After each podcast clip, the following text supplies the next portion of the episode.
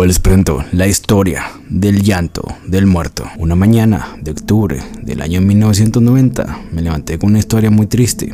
Había fallecido el hombre más querido del pueblo. No era un sacerdote, ni mucho menos un personaje adinerado. Fue el hombre más humilde del lugar. Siempre saludaba y daba un buen consejo cuando lo encontrabas en el camino y a veces contaba alguna historia. Una semana antes de su muerte me lo encontré caminando. Le cansé para ayudarle con unas bolsas que llevaba.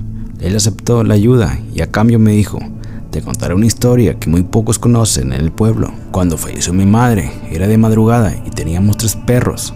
Esa noche uno de ellos estaba aullando muy feo. Se escuchaba un lamento como si alguien llorara y eso sucede porque la persona que acaba de fallecer está triste. El único que escuchaba es el perro y lo imitaba para que todos escuchen.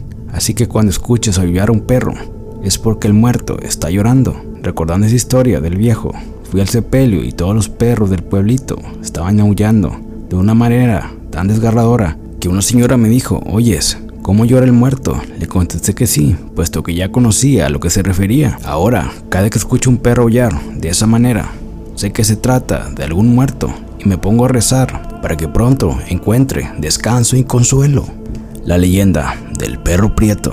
Se dice que existe en la ciudad de Alvarado un hombre que robaba y se la pasaba molestando a las mujeres, aunque nadie sabía quién era. Toda la gente lo había visto y muchas personas se habían sido víctimas de sus fechorías. Harto de esa situación, la gente de Alvarado tomó la decisión de sacarlo de la ciudad, aunque no fue necesario, ya que el sujeto no volvía a ser visto por la comunidad alvadoreña desde ese día. Un día, al salir, una señora del mercado con sus compras se encontró a un atemorizante perro, prieto, que no le dejaba pasar, que no ladraba. Su aterradora mirada intimidó a la mujer, la cual se atrevió a cruzar por donde estaba parado el animal. El hijo de la señora le sugirió que le diera un pedazo de pan, pensando que solamente se trataba de un perro hambriento. Sacó del morral una pieza de pan y se lo ofreció al perro, quien la tomó, pero antes que la señora retirara su mano, se le acercó con una mordida y se fue corriendo, dejando espantados a todas las personas en ese momento. Acudió al mercado, el cual estaba siempre lleno de perros, pero nunca habían visto a ningún perro que atacara así a una persona. En otra ocasión se encontró con unos campesinos que regresaban después de su jornada de trabajo. Los campesinos lo rodearon y quisieron acariciarlo, pero cuando se acercaron al perro, este atacó uno de ellos en la pierna, abriéndole una profunda herida en la pantorrilla. La gente estaba temerosa de los ataques del perro prieto. No le ofrecían comida ni agua, aunque el perro parece que no le importaba que las personas no se le acercaran, ya que comenzó a causar problemas debido a que se metía a las casas y se comía lo que encontraba, destruyendo todo a su paso. Cierto día, un hombre vio al perro destruyendo un puesto en el mercado. El valentonado tomó una vara de pirul y comenzó a golpear al perro con mucha fuerza hasta que quedó tirado en el suelo y ya no pudo moverse. La gente, satisfecha con la acción del hombre, se acercó a mirar al perro muerto, aplaudiendo.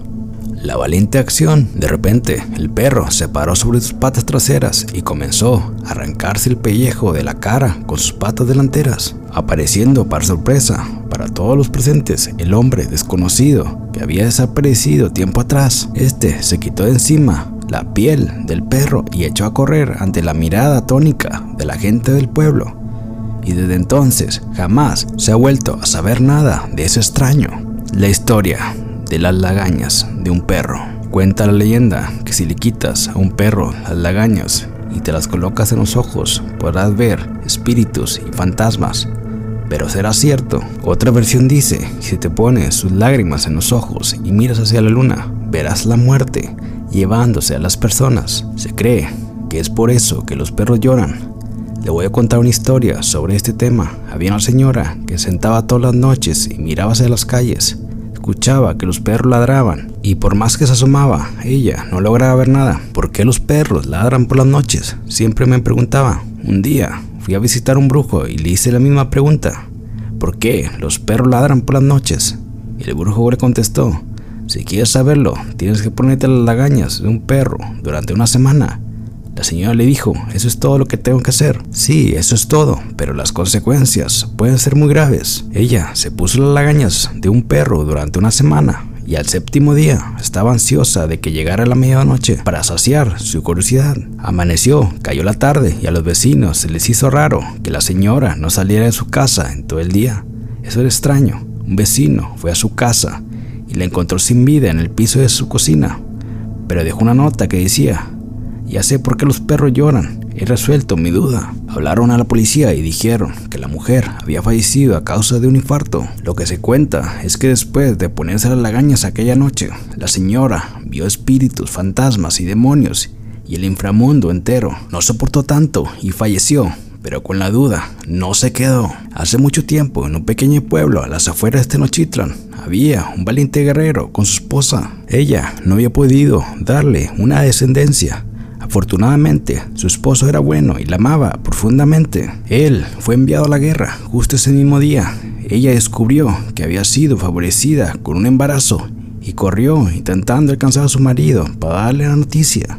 Pero las demás mujeres querían cumplir su traición. La pedraron a la salida del pueblo, matando el retoño que apenas crecía en su vientre, tirada con un inmenso dolor en el corazón por haber perdido aquel regalo de los dioses que les había otorgado. Le rogó que le ayudaran con su venganza. Sus plegarias fueron escuchadas y le concedieron el poder de arrancarse la piel y despojarse de sus propias carnes para aterrorizar a aquellas mujeres y después matar a sus hijos. Terminando el acto atroz, podría vestirse con su apariencia normal y evitar cualquier tipo de sospecha. En siete noches logró acabar con muchas de las mujeres que la apedraron y no tuvo más tiempo porque su marido volvió de la guerra. Una noche se levantó a continuar con su reinado de terror y salió de su choza y por allá entre los árboles se quitó la piel y la carne como todas las noches ignorando a su marido, la había seguido con cautela gracias a su dote de guerrero.